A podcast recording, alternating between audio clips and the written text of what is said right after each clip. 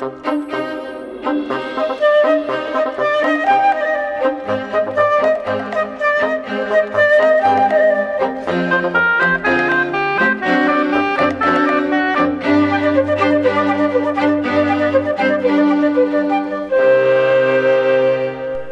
bem que há vários tipos de memórias, umas relativas a atividades motoras, como saber nadar, outras a episódios, é assim que nos lembramos o que comemos ao almoço.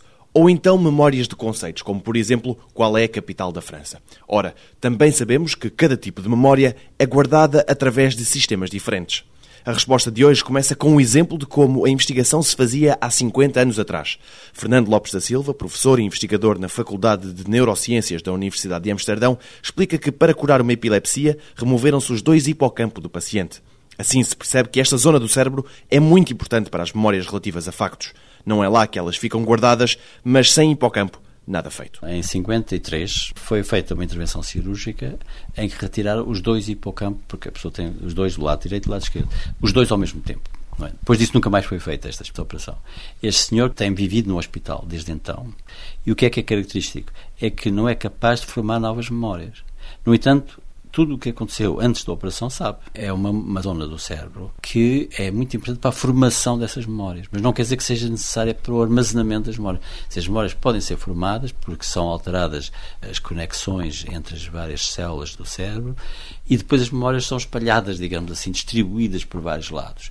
E, inclusive, não estão só num sítio, quer dizer, eh, não há um, uma caixinha que tenha aquela memória A e depois outra caixinha que tenha a memória B.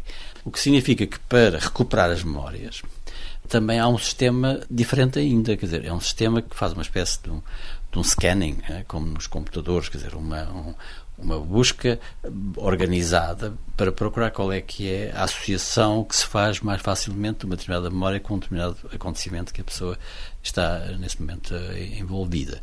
Quer dizer, a pessoa pode ter dificuldade em encontrar palavras, digamos assim, por exemplo, e no entanto ter as palavras lá. Quer dizer, for por outro caminho encontrar as palavras. Portanto, há estratégias diferentes e as estratégias da memória começam a ser estudadas, sobretudo pela combinação da ressonância magnética, de estudar a funcional, chamada ressonância magnética funcional, que estuda, no fundo, os débitos sanguíneos no cérebro e que são que o sangue é necessário para dar oxigênio às células e as células que estão a funcionar têm precisam de mais de oxigênio. E assim pode saber quais são as células que estão mais funcionais ou menos funcionais. E ao mesmo tempo que os sinais elétricos que as células produzem, esta combinação está a dar resultados muito interessantes e que permitem agora eh, ver como é que estes sistemas funcionam de uma forma dinâmica, porque não são sistemas estáticos, estão constantemente a modificar-se e são muito, muito maleáveis. No próximo 125 perguntas sobre ciência, uma questão para a biologia.